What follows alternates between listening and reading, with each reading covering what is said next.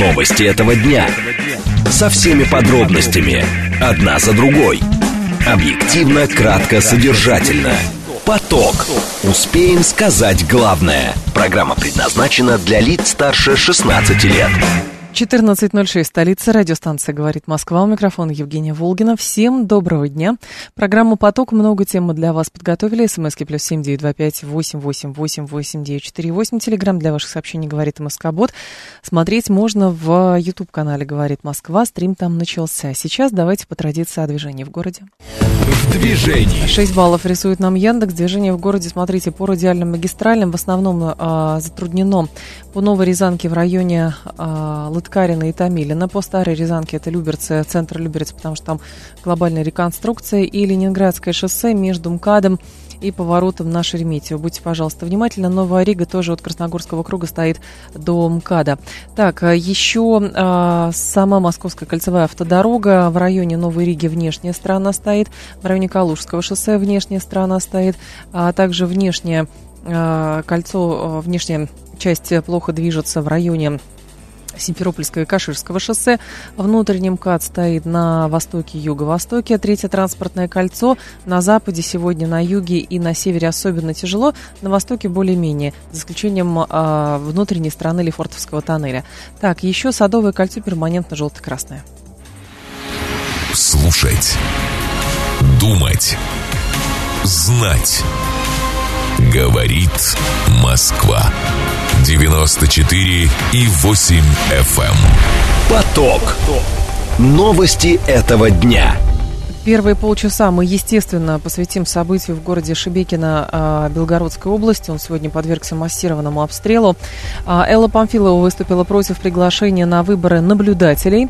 И каждый десятый ребенок России хотя бы раз сталкивался с травлей в сети. Сегодня День защиты детей. именно защиту детей в интернет-пространстве мы с нашим экспертом обсудим. Александр Лосев, наш умный парень, финансист, член Президиума Совета по внешней и оборонной политике. Поток.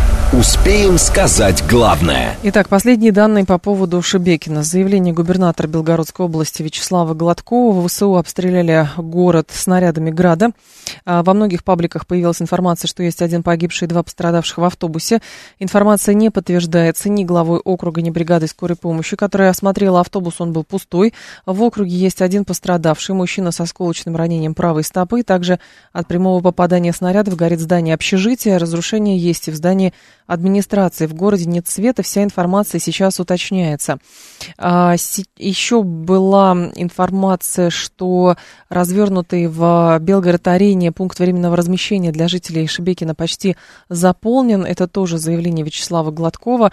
Напомню, сильнейшие атаки ночью и утром в четверг подвергся город Шебекина. Люди массово покидают его и окрестности, причем местные жители а, пишут, что им, например, на заправках идут навстречу, а, говорят, что вы заполняете полный бак, а потом будет возможность, привезете деньги.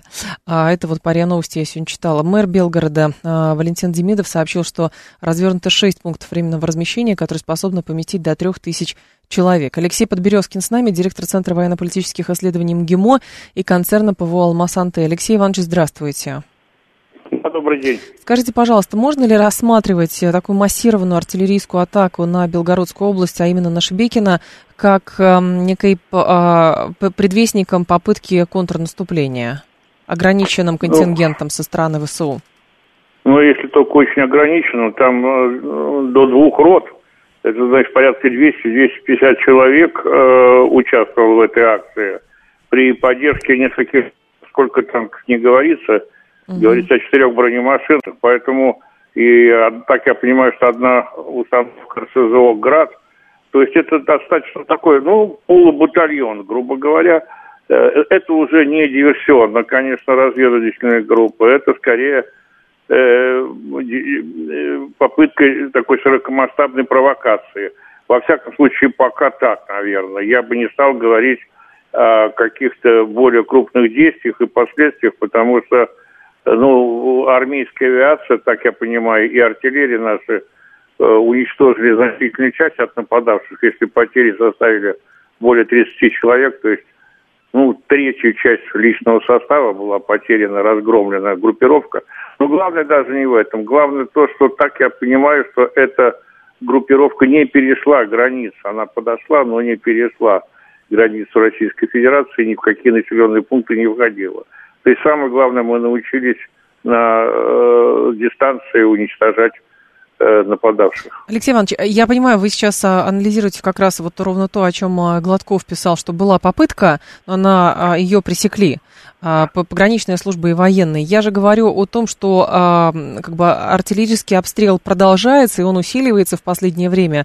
И можно ли рассматривать, что это, ну, как бы риск того, что это не единственная группа, которая попытается прорваться на территорию, ну, и какую-то ее занять. То есть, как бы, есть же с той стороны... Я понимаю, да, направление, да. Вы, вы имеете в виду, что, возможно, та самая ожидаемая контратака да, да, да, ровно об этом. Белгородскую область. Вы знаете, я пока не спешу с этим. Э, на мой взгляд, повторяю еще раз, реальную ситуацию надо спрашивать у нашего оперативного управления, потому что там все разведки, и радиоразведка, и визуальность, и все там сейчас видно, тем более новый спутник висит. Поэтому, конечно, вот судя по тому, что сейчас происходит, это скорее имитация. А чтобы что? Отвлечь силы, а, попытаться а заманить или важно, что? Это очень важно. То есть, если хотят делать какие-то масштабные действия контрнаступательного характера, то сначала имитируют в одном, в двух, трех местах, чтобы растащить резервы, чтобы э, э, отвлечь внимание. Пока что обстрелы сами по себе, к сожалению, стали для Белгородчины, в общем-то, делом почти обычным. Но э, я правильно понимаю, что ожидать э, как бы или присваивать э, слову контрнаступление значение, что это будет, не знаю, какое-то танковое сражение широким фронтом нельзя, то есть это некий отвлекающий маневр а в попытке перераспределить наши силы, а потом ударить в каком-то неожиданном месте. Ну, вот, понимаете, это все терминология. Значит, для военных да. важно, какими силами наносится этот удар. Силами э, до двух рот в наступление не переходит понимаете, силы до двух рот, из которых половина из наступавших уничтожена, э, не дав им перейти через границу, это называется, ну, может быть, называться провокацией, имитацией наступления, пробой, ну, как бы проба, разведка боем это может быть, да. Это, кстати, прощупывание наших сил тоже mm-hmm. может быть. Э, тем более, что ВСУ привыкли к тому, что иногда, к сожалению, так бывало, что они ткнуться в разведку боем, а там оказывается не очень хорошая оборона, либо ее вообще нет. И вполне возможно, в том числе вот на этих направлениях. Вот, может быть, они так рассчитывают, прощупать, где есть возможность для более масштабного наступления. Но пока этого нет. Вот я бы не стал э, вбивать гвозди и э, поднимать панику, потому что оценку должны дать э, люди, которые обладают всей полнотой информации. Мы с вами этого не знаем, мы ориентируемся на открытый источник. Да, и именно по открытым источникам, Алексей Иванович, как раз э, есть потребность именно понять, что происходит, потому что мы понимаем, что противная сторона, помимо обстрелов, сопровождает это еще массированными информационными вбросами, пытаясь создать панику. Поэтому важно понимать все-таки, э, на самом деле, что там происходит и какова э, задумка э, именно той стороны. Но а Наши слушатели, например, задают э, вопросы, а почему усилилась э, сейчас в последнее время обстрел Белгородской области и превращается ли она в какую-то некую серую зону, и почему а, невозможно все эти значит, э, снаряды перехватывать и минимизировать ущерб? Нет, ну снаряды градов перехватывать. Вот представьте себе, летит снаряд труба, да? Угу. Чем ее перехватывать? Если перехватывать ее буками, это слишком дорого. Тополем то же самое, да, это как раз те РСЗО, перехватываются ураганы снарядов, да, Хаймерсы перехватываются, здесь ПВО работает нормально. А на каждую установку града не, э, не, не сможешь от, отвечать массированным перехватом, просто таких средств никогда не будет. И вообще-то наши научились перехватывать снаряды РСЗО и Хаммерсов очень быстро. Угу. И алгоритмы все разработали, и все, что мы могли. Но ведь не надо думать, что представьте себе установка РСЗО «Град». Она отъедет с дальности там 20 километров с какой-то опушки, расстреляет свой боекомплект, даже, может быть, не целиком. И если она сразу не будет уничтожена в процессе, ну, улетят эти ракеты. Куда деваться? Да, это так.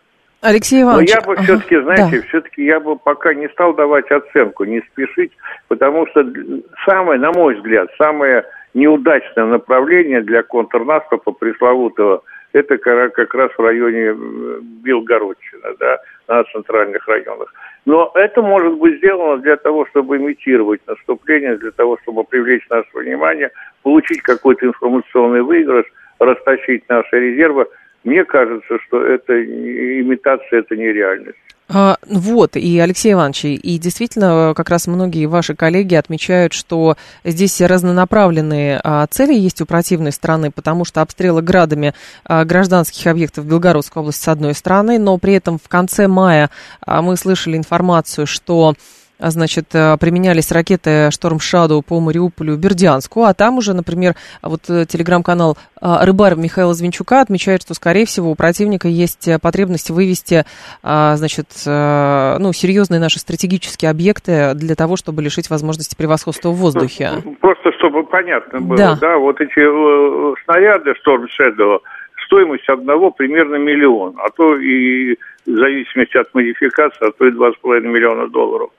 Но, понимаете, какой смысл лупить двухмиллионным снарядом по э, избе хозяйственной постройки какой-то, да?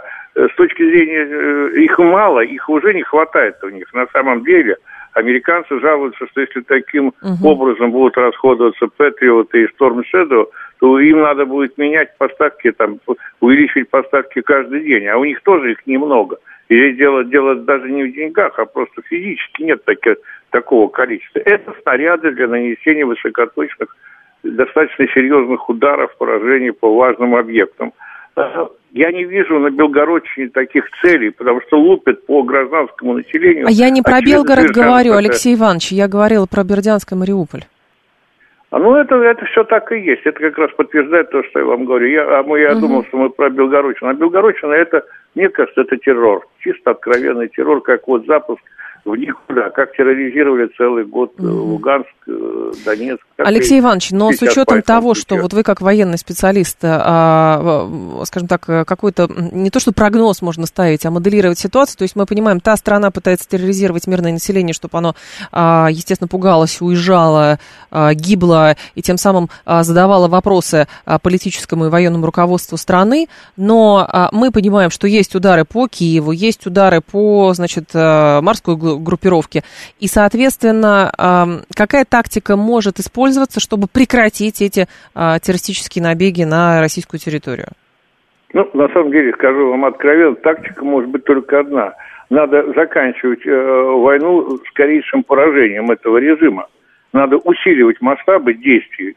И вот то, угу. что последние дни наносились удары, это крайне болезненные действия – ну, грубо говоря, по, по, по батальону, а то и по два батальона в день теряет ВСУ. Они просто людей бросают, как живое мясо, так сказать, в мясорубку. Теряют технику в огромных масштабах. Так вот, надо эту историю заканчивать как можно быстрее, а для этого нужно максимальное использование наших вооруженных сил. Если бы вы спросили меня, ну, я не в оперативном управлении Генстаба нахожусь, но я считаю, что нужно максимум сейчас нашей энергии – Э, применить для того, чтобы нанести максимальный ущерб. У нас все-таки огромное количество авиации, в том числе огромные запасы бомб, в том числе, которые стали использоваться, в том числе очень тяжелых, да. Вот все это надо поднимать в воздух и долбить до, до полного уничтожения. Алексей Иванович, а как вы оцениваете систему э, ПВО противника именно вот в контексте тех возможностей, которые сейчас может иметь наша авиация? То есть насколько ну, она для нас значит, опасна, да? Сейчас скажу, значит, у них осталось большое количество наших э, ПВОшных систем советских uh-huh. в свое время, к началу вот этой операции, там 160 дивизионов, С-300 только было. То есть Советский Союз им оставил очень богатый нас. Сейчас практически все выбито, и буки, и торы. То есть там осталось немного советской техники, собирают э, со всех стран, так сказать, и из Голландии, и из Швеции, Соединенных Штатов, Великобритании разномастные эти системы, которые, конечно, э, не способны обеспечить систематическую эшелонированную систему противовоздушной обороны.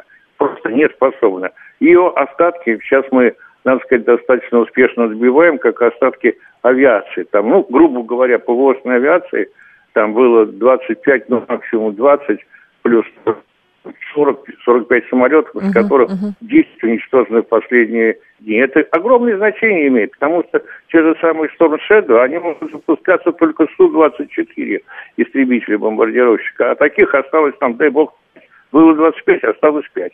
То есть вот такая, uh-huh. знаете, а там осталось то, что им поставляется, быстро расходуется, уничтожается. Вот, скажем, патриоты, я так понимаю, что один был комплекс полностью уничтожен, другой поврежден. Значит, какие-то части везут из Европы, успевают или нет. Все это в очень такой быстрой динамике. Но системы серьезной, эффективной системы нет.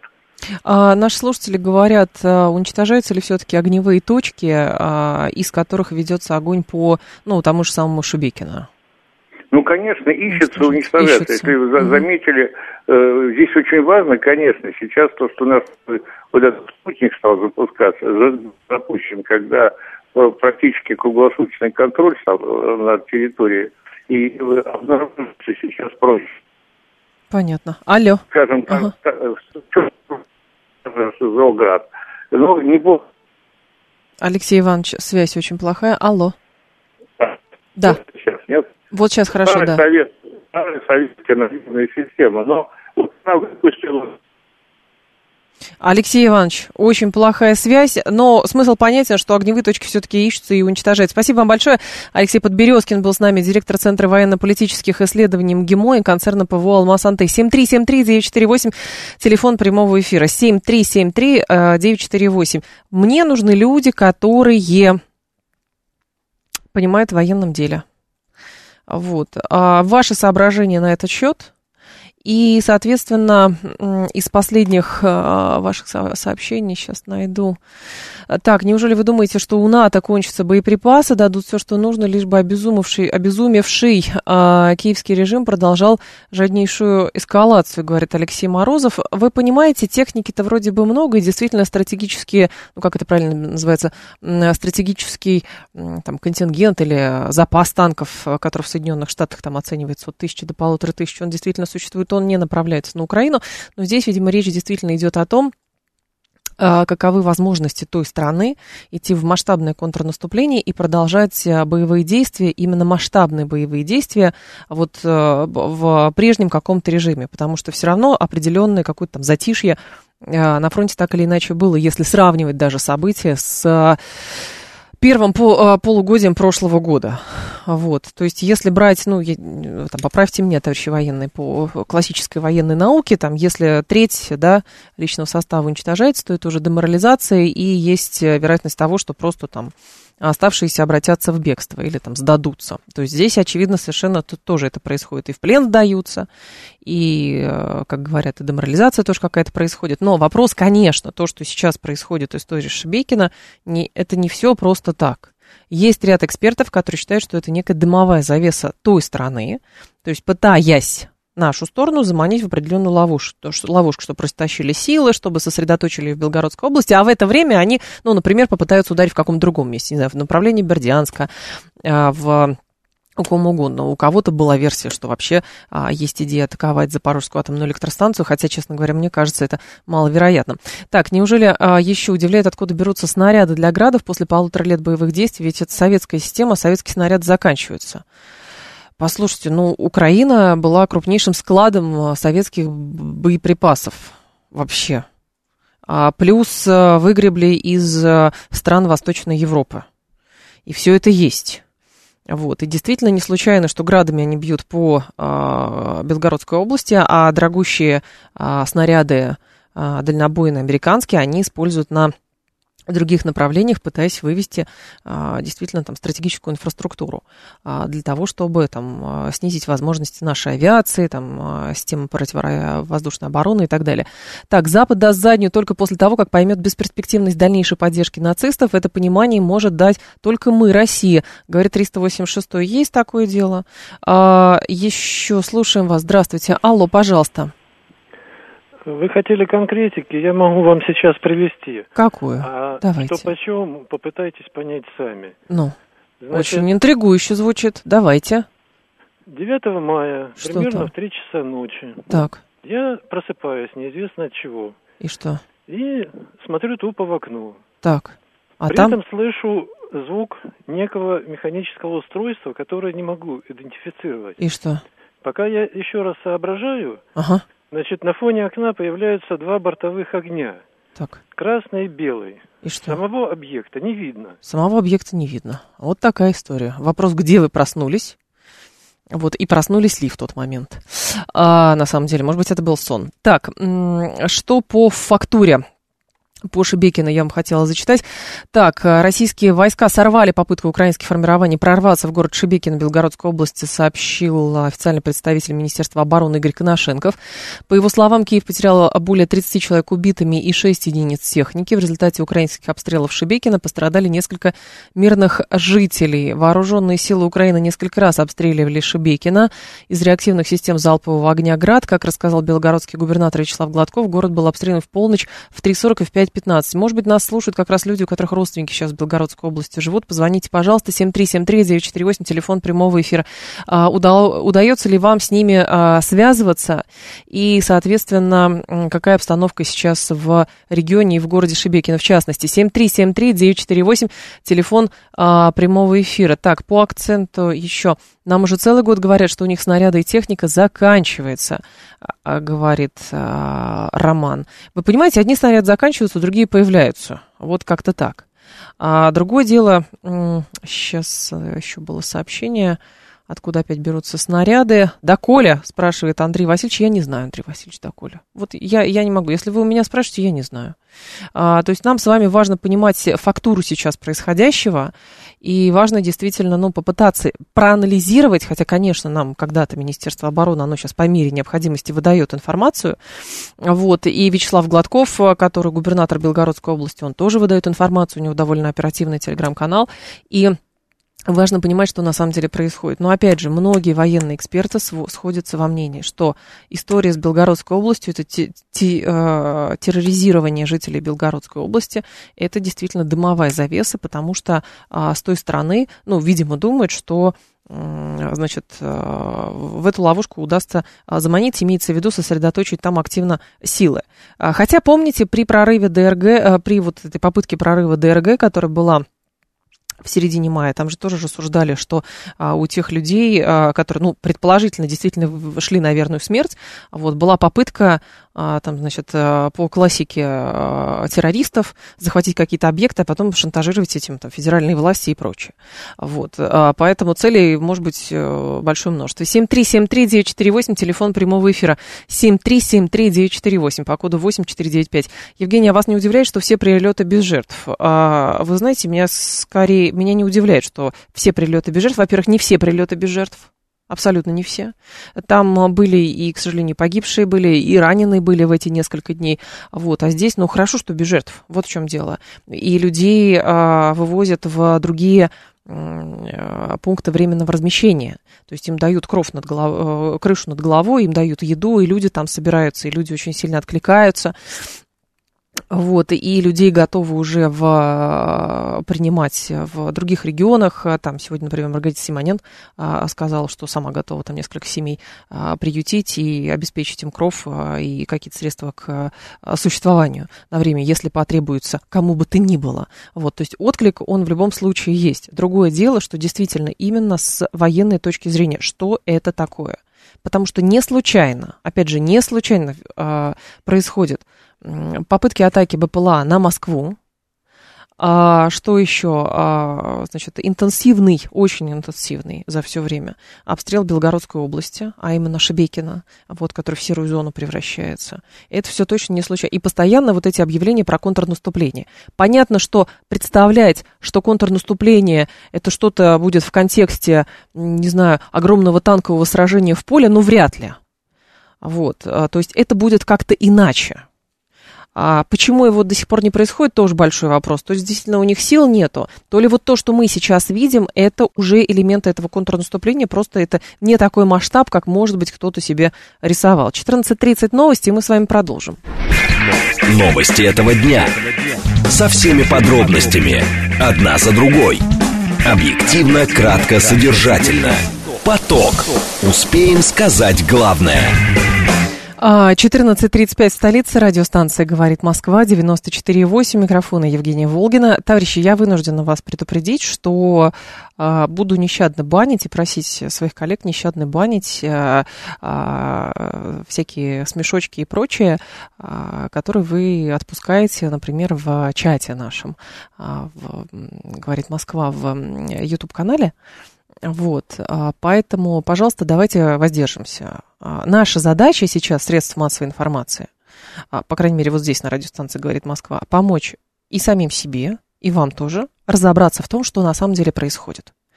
Потому что телеграм-каналов, может быть, каких-то других средств массовой информации достаточно, где нагоняют только панику, говорят про то, что весь мир в труху, нужно превратить и на этом закончить, наконец-таки, существование планеты Земля, и без нас достаточно. В нашем случае важно разобраться, снизить градус тревоги, а градус тревоги снижается через попытки осознать, что происходит и что будет дальше. Вот. Поэтому, конечно же, можно все дискуссии вообще свести, доколе кто, кто какую страну до чего довел и так далее, но это пусто, пустые разговоры. По факту мы понимаем, что есть серьезный конфликт, есть а, терроризирующее действие а, противной Российской Федерации стране по запугиванию, там, убийству людей в, во фронтовой зоне и в прифронтовой зоне, а, и в ближнем тылу, например. А, поэтому на эту тему никакие смешки отпускать не надо. Вот. А попытаться понять, а, каковы замыслы противника, точно совершенно нужно. Вот, потому что потом это все будут очень долго анализировать и так далее. А, по такой логике, если у нас нет сил закрыть прорыв в Белгородской области, то при вторжении НАТО вдоль всей западной границы, как 41, получается, у нас нет войск, чтобы... Но, послушайте, а, прорыв в Белгородской области а, не произошел никакой. Вот, еще раз к этому возвращаемся. Он не произошел, он был пресечен. Вот в данном случае то, о чем говорит сейчас э, Коношенков. Если вы говорите про попытку прорыва ДРГ, вот. А, там была другая ситуация, но при этом там часть обратилась в бегство, часть убили. Вот. И еще раз возвращаясь к тому. Скорее всего, Белгородская область не ключевая цель. Вот в чем дело.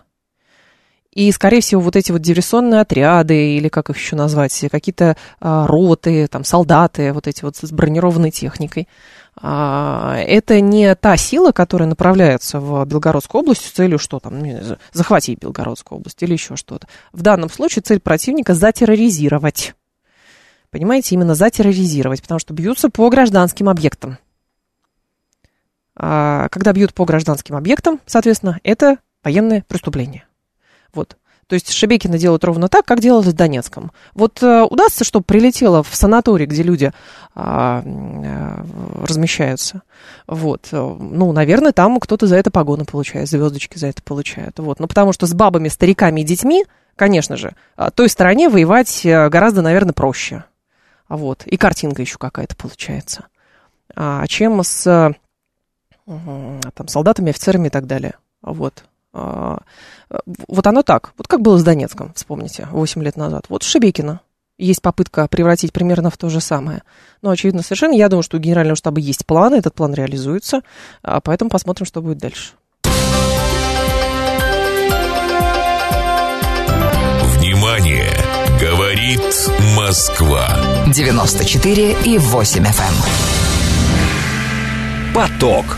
Успеем сказать главное – давайте к другой теме. Алла Памфилова выступила против приглашения на выборы наблюдателей ОБСЕ. По словам главы ЦИК, организация будет работать на дискредитацию голосования в нашей стране. На сегодняшний день Бюро по демократическим институтам и правам человека ОБСЕ, так же, как и многие международные организации, себя полностью разоблачили. Они в этом участвуют а, в той же войне, только на своем уровне. Если, скажем, НАТО помогает воевать оружием специалистам, а, специалистами, то ОБСЕ политически помогает. Памфилова отметила, что раньше Москва испытывала определенные иллюзии – насчет этой организации платила большие взносы. Однако сейчас, по ее мнению, все эти лживые фасады рухнули не имеет никакого смысла и значения. Глава ЦИК России считает, что даже если частно, честные специалисты-наблюдатели из разных стран адекватно напишут свои отчеты о выборах в нашей стране, то все равно есть заранее подготовленный эрзац документов, в котором четко под диктовку англосаксов подписан политический приговор. Станислав Бышок с нами, кандидат политических наук. Станислав, здравствуйте. Алло. Евгений, здравствуйте. Да, Станислав, скажите, пожалуйста, но вообще а, роль международных а, наблюдателей на выборах, Вот э, зачем они нужны, кому они нужны и нужны ли они сейчас? Ну, смотрите, вообще, э, что интересно, э, сама идея наблюдения за выборами э, пришла на постсоветское пространство из западных стран, причем тогда, когда в самих западных странах э, это наблюдение уже фактически свелось на нет. Просто потому что высокий уровень достаточно доверия к избирательным системам, и поэтому, собственно, нет оснований себя наблюдать. А, соответственно, поскольку в постсоветских странах совершенно справедливо люди считали, и продолжают считать в некоторых странах, что а, правительство их дурит и, значит, голоса рисуются, для этого это как раз была такая возможность и российских тренеров-наблюдателей, и звать иностранцев, чтобы, с одной стороны, как бы сказать, поддержать, э, поддержать а, какую-то нормальность Статус. и законность угу. выборов, а с другой стороны, ну, скажем так, в, во время открытия России Западу, да, а, показать, что мы вполне открыты и готовы, так сказать, к сотрудничеству, в том числе смотрите, приходите, наблюдайте, как у нас строятся демократические процедуры. А, но а, есть ли, а, скажем так, каковы функции у этих организаций, и действительно ли есть в их работе некий политический подтекст, о котором говорит Памфилова? Ну, э, собственно, в, в заявлениях Панфилова есть политический подтекст, угу. да, то есть э, мы же понимаем, что самые прямые честные выборы проходят там, в дружественных странах, там в Иране, например, в Китае, в Северной Корее, а, соответственно, на Западе все э, рисует, вот все же знают, что Трамп победил на выборах в 2020 году, вот все, кроме американских, соответственно, сенаторов, которые, в общем, поддержали, что Трамп э, проиграл. Вот. Но вообще говоря, э, в, скажем, если говорить про ОБСЕ, я просто сам э, принимал участие в наблюдениях, не в России, там, угу. в других странах в ОБСЕ. Там просто есть несколько, скажем так, несколько групп в этих наблюдательных миссиях, которые занимаются совершенно разными вещами. То есть большинство наблюдателей вообще занимаются тем, что в день выборов с утра до вечера э, либо ездят, либо сидят на участках и смотрят, как они открываются, как люди приходят, голосуют, нет ли там каких-то провокаций и так далее. То есть большая часть наблюдает, ну, скажем так, вот в день выборов, вот как все проходит, как считается потом.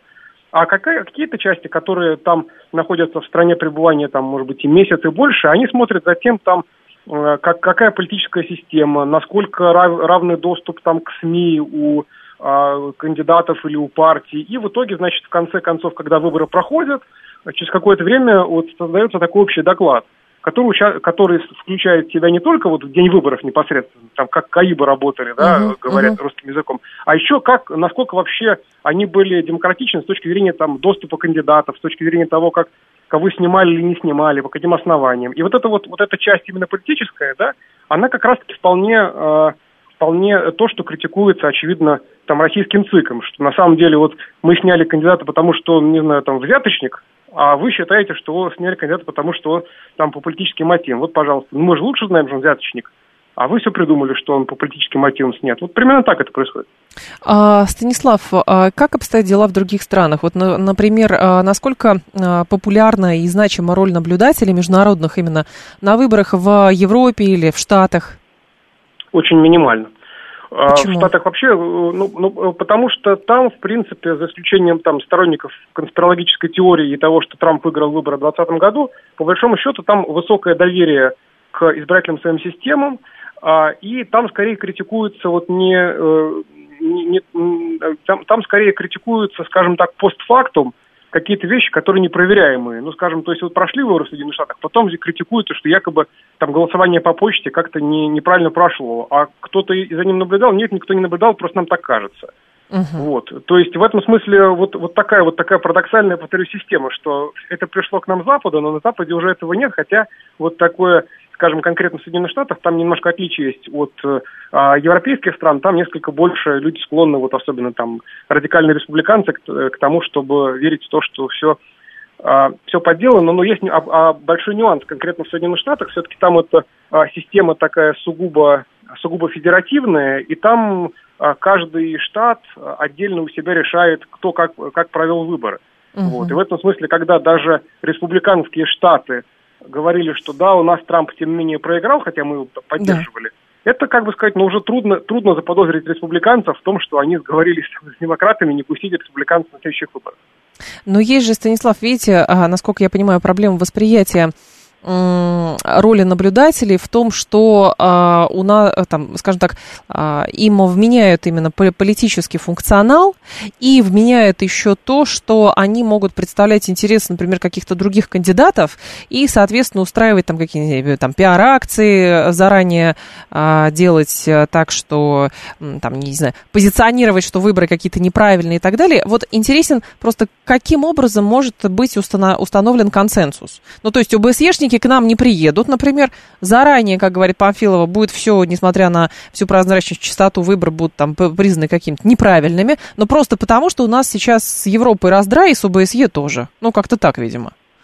Ну, в данном случае, смотрите, опять же, вот когда вы говорите там про какую-то партийность, да. просто есть ведь разные варианты наблюдателей. Есть наблюдатели от партий, от кандидатов, э, а, есть международные наблюдатели. Как раз-таки, а, понимаете, фишка международного наблюдения в том, что там собирают людей из абсолютно разных стран. Ну, то есть, если это вот а, юрисдикция ОБСЕ, то это из всех стран ОБСЕ. Скажем, вот когда я наблюдал там за выборами в рамках ОБСЕ, у меня была как бы партнерша из Румынии, например. Uh-huh. В других странах там из, из Америки. То есть, то есть там специально так делают, чтобы там подовые наблюдатели ездят, и чтобы не было из одной страны а, людей. И как раз для того, чтобы вот сбалансировать все это дело. А, понятно, что а, в итоге получается, ну извините, если у вас люди из разных стран фиксируют примерно одно и то же, обвинять всех в сговоре, конечно, можно, но знаете как, когда весь мир против вас, то, может быть, у вас тоже что-то не на сто процентов хорошо. А российские наблюдатели сейчас э, участвуют? В... Вот были в Турции, например, выборы, и там, насколько я понимаю, там и УБСЕ тоже высказывался, говорил, все нормально, все нормально, хотя э, ряд, например, оппозиционно настроенных Эрдогану там и журналистов, и экспертов, я имею в виду не у нас, а как раз турецких, высказывались, что а вдруг может быть как-то иначе. Ну, то есть, как бы действительно везде придается значение роли наблюдателей.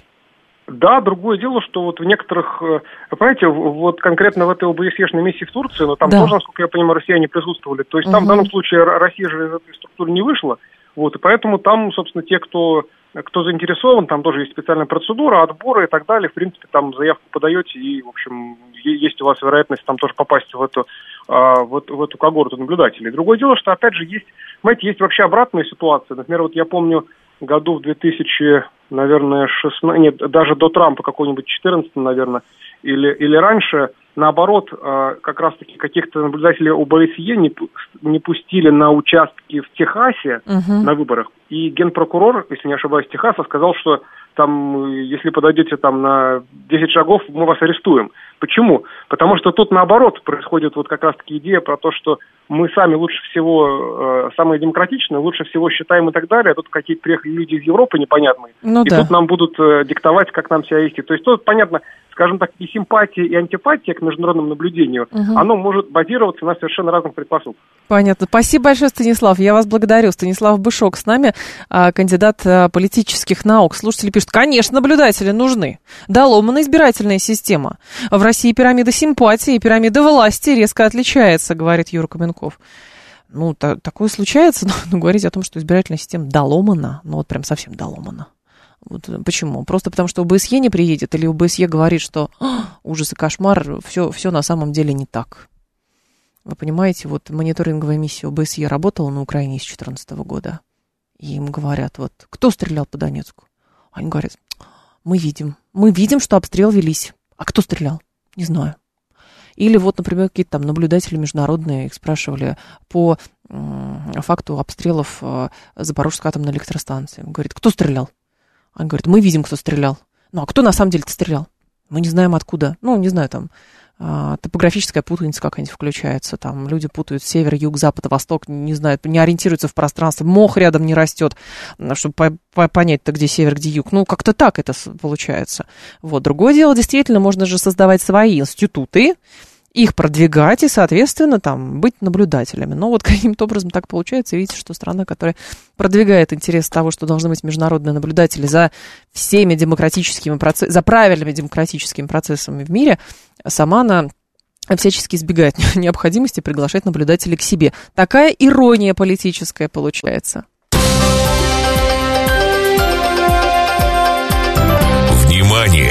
Говорит Москва. 94 и 8 FM. Эм. Поток. Успеем сказать главное. Давайте же про детей. Сегодня день защиты детей. И э, интересный был опрос э, сервисами ВК Добро и Дети Mail.ru, э, согласно которому каждый десятый ребенок в России хотя бы раз сталкивался с травлей в сети. У половины российских детей есть аккаунты в соцсетях. Каждый десятый ребенок хотя бы раз сталкивался с травлей в интернете. Опрошенный коммерсантом эксперт утверждает, что агрессии может быть еще больше, просто не все способны ее распознать. С травлей в интернете хотя бы раз сталкивались 11% российских детей, 22% сталкивались с этим явлением уже несколько раз. Что еще? Четверть взрослых интересуется, какую реакцию окружающих их ребенок получает в соцсетях. Еще 19% самостоятельно мониторинг комментарии под постами. Александра Бабкина с нами нами директор социальных проектов ВК и автор проекта «День борьбы с кибербуллингом». Александра, вас приветствую, здравствуйте. Здравствуйте. Скажите, пожалуйста, все-таки а, с развитием интернет-пространства есть ли у нас какая-то динамика по снижению а, или по распознаванию как раз буллинга, или по возможности сопротивляться и вырабатывать толерантность к тому, какие гадости а, пишут в интернете, по отношению к детям особенно? А, вы знаете, с одной стороны, плохая новость в том, что кибербуллинга, конечно, становится скорее больше сейчас в интернет-пространстве. А, и, соответственно, все больше детей могут столкнуться с этим. Но а, хорошие новости тоже есть. Во-первых, развиваются технологии. Мы в ВК на всех уровнях, во всех социальных сетях создаем технологические инструменты, которые помогают настроить видимость контента для тех людей, которые симпатичны и знакомы, заблокировать обидчика, пожаловаться модераторам. Все эти инструменты есть. Но мне кажется, еще одна хорошая новость в том, что совсем по-другому к кибербуллингу детей стали относиться родители. Э, мы ведем эту кампанию с 2019 года, и тогда 76% детей не рассказывали взрослым о кибербуллинге, потому что боялись, что у них просто отнимут интернет. А, сейчас uh-huh. ситуация другая. Больше половины детей обсуждают кибербуллинг со своими родителями, и родители детей стараются поддержать. Вот это очень хорошая новость, потому что раньше, почему дети не рассказывали, помимо того, что а, могут отнять интернет, родители еще и говорили, что это ерунда, ничего страшного и никакой проблемы нет. А сейчас, за последние пять лет нашей работы, работы uh-huh. некоммерческих организаций, мы видим, что а, проблему начали воспринимать всерьез, и родители начали поддерживать своих детей в ситуации, когда а, это происходит, к сожалению, с детьми. Александра, что подразумевается, наш слушатель спрашивает под травлей? Просто что-то нехорошее написали, послали или массовые нападки, угрозы, но тогда это уже уголовка. А, конечно, травля а, – это термин, который подразумевает, что много людей нападают на одного человека. А, и в интернете очень часто именно явление становится массовым. Один человек начинает писать ребенку гадости, другие подхватывают. И не только с детьми происходит, со взрослыми тоже. То есть это все-таки про большое количество негатива от разных людей в адрес одного человека в адрес одного человека. Но, Александра, а, насколько я понимаю, история с кибербуллингом, она в основном обусловлена тем, что а, тот, кто занимается травлей, там сидит в безопасном месте и, соответственно, изливает свою желчь на всех на свете. Потому что, ну, на улице, если он подойдет к кому-то, ну, наверное, в лоб получит, скорее всего, а, велика вероятность. В данном случае, какие стратегические цели нужно ставить для того, чтобы бороться с кибербуллингом. Мне кажется, что проблема не в том, чтобы там блокировать, жаловаться, а в том, чтобы учить детей поведению такому, чтобы они там э, для начала не воспринимали близко к сердцу, а эти мнения в интернете, а как э, высший пилотаж умели на это отвечать и вообще никак не пропускали через себя. Вы знаете, вы во многом правы. Тут есть два момента. Во-первых, то, что происходит онлайн, часто перетекает в офлайн. А, и а, есть много инструментов, например, киберсталкинг, когда то, что происходит в онлайн, потом э, правда, средний человек может столкнуться в реальной жизни, и ребенок uh-huh. в том числе. Поэтому границы просто нет, еще от того проблемы так серьезно. Если говорить о мерах поддержки, то тут а, технологические инструменты, правда, нужны, они помогают, когда это уже началось. Но если говорить о а, превенции, да, о профилактике, то тут очень важно, чтобы а, и дома, и в школе а, ребенок понимал, что а, никакое насилие недопустимо нулевая толерантность к насилию – это правда то, а, чему нам всем стоит учиться, и детям, и взрослым, а, потому что это как раз то, что может помочь. Ну и на самом деле а, очень важно, вот почему я э, сказала о доверии с родителями, да, и взаимоотношениях с родителями, а, очень важно, чтобы ребенок мог поделиться и знал, что дома его ждет безопасная среда, и что родители смогут помочь. Это, я уверена, если это, этот вектор будет развиваться, угу. это направление, то детям тоже станет легче, и они смогут менее остро эту ситуацию проживать. Понятно. Спасибо большое, Александр. Я вас благодарю. Александра Бабкина была с нами, директор социальных проектов ВК, автор проекта «День борьбы с кибербуллингом». Давайте про это поговорим. Про то, как защищать э, детей от травли, как вообще э, формировать в детях возможность отвечать на агрессию, и не принимать эти, это мнение со стороны, вот это мнение со стороны, близко к сердцу. А вот, а, слушатель, где-то, где же было это сообщение? Что, а как вы с этим справляетесь? Вам же тысячи пишут а, всяких гадостей. Вы знаете, а, хороших вещей, вещей по делу пишут гораздо больше, чем гадостей. Вот. Можно, конечно, просто банить и так далее, иногда таким образом, но они же как, как гидра. Одну голову отрубил, три еще выросло. Вот, поэтому в данном случае как бы самый верный способ борьбы с кибербуллингом – это не включаться в это, вообще не включаться. Почему какой-то человек... Со... Вот с чего это начинается? Ну, примитивно у детей. С чего-то взялось, что мнение со стороны негативное по отношению к тебе, оно почему-то единственно верное. И этот человек начинает пытаться сказать, да я же не такой, ну что мне сделать, что вы меня приняли в компанию, там еще куда-то. Это была феноменальная история у моих знакомых, у которых э, травят ребенка в школе, вот, а, и когда мама пошла разбираться, там это же и кибербуллинг, и не кибербуллинг, и обычный буллинг. Вот. А, мама пошла в школу разбираться, а ей говорят, ну, вы понимаете, ваша дочь просто, поймите, более успешная, чем все остальные. Просто девочка учится хорошо, занимается танцами, выступает э, по городам и весим ездит, кубки завоевывает. Вот. Но вот понимаете как, э, поймите и простите. А, как это, скоро запретят атомных, потому что это оскорбляет чувство тупых. Ну, примерно так это выглядит. Вот по-хорошему кибербуллинг, он примерно так выглядит. 7373948, а, телефон а, прямого эфира 7373948. Давайте вас послушаем. Здравствуйте, алло. Здравствуйте, Евгений, это Борисович. Борис, пожалуйста, да. Да, многодетный отец. Круто. В общем, так. у меня 10, 8 и 2 годика вот недавно исполнилось, случилось, и идя уже в четвертый класс и во второй, соответственно, самой старшей мы уже довольно, ну, наверное, в течение года, но в последнее время, учитывая, что я скоро ухожу защищать Отечество, мы uh очень плотно разговариваем про а, все, что важно. Потому uh что она нередко спрашивает, а что ты там, ну, мы идем, гуляем, а где ты сидишь? Я говорю, ну, слежу за новостями. Какими? Такими. Сейчас говорю, нет ничего важнее вот этой новости. А что так. такое? И, в общем, понеслась рассказывать. Это я к чему? Потому что история о том, чтобы говорить с ребенком, да, ну, разговаривая дома, и это в первую очередь важно, конечно, школьная среда.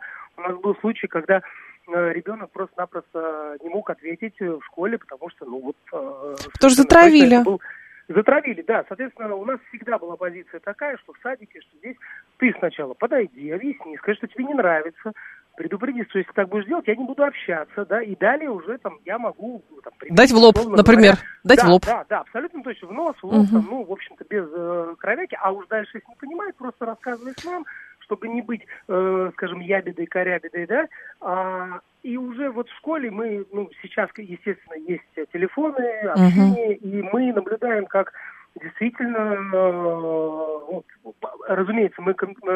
Спасибо, Борис. Да, я, я, я поняла вашу мысль, что вы наблюдаете, так, но самое основное действительно попытаться воспитать в ребенке как можно раньше этот стержень, эту целостность. Вот. А этому даже с детства учат не обращать внимания на тех, кто тебя задирает, говорит Шурик. Вы понимаете, просто не обращать внимания и зачастую учат те, кто сам, конечно, делает вид, что не обращает внимания, но там-то в глубине где-то души, или его раздирает, или он страдает, или он плачет. Да, не давать противнику то, что он хочет получить. Там страдания какие-то, боль, стеснение, все что угодно. Вот, ну и уметь отвечать еще. Вот. К сожалению, да, в интернете этого очень много, вот, потому что происходит ну, некая а, социальная деградация. Потому что сидеть дома на э, вдавленном диване и строчить всякие гадости, в том числе и в эфир нашей радиостанции, это, конечно, гораздо а, безопаснее, чем прийти и сказать, ну, попробуй скажи, ну, вот так, в лицо скажи. Ну, конечно, там, а, человек может отхватить по первое число. Если вам кто-то написал какую-то гадость, знаете, а, вы знаете, этот человек вам просто завидует. Скорее всего, тактический урод, говорит. Токсический урод, я, я запомню это выражение. В данном случае я про детей, конечно, говорила, потому что, ну, взрослые люди, в общем-то, с, с, с опытом жизненным начинают понимать, что на всякие а, скобрезности и всякие гадости, и, не только сказанные в интернете, но и сказанные вживую, точно обращать внимание не стоит, или лучше так отвечать, чтобы у другого человека, потом твоего оппонента, вообще не возникло ни желания, ни возможности еще какие-то гадости в свой адрес выпускать. 15 часов новости, потом продолжим.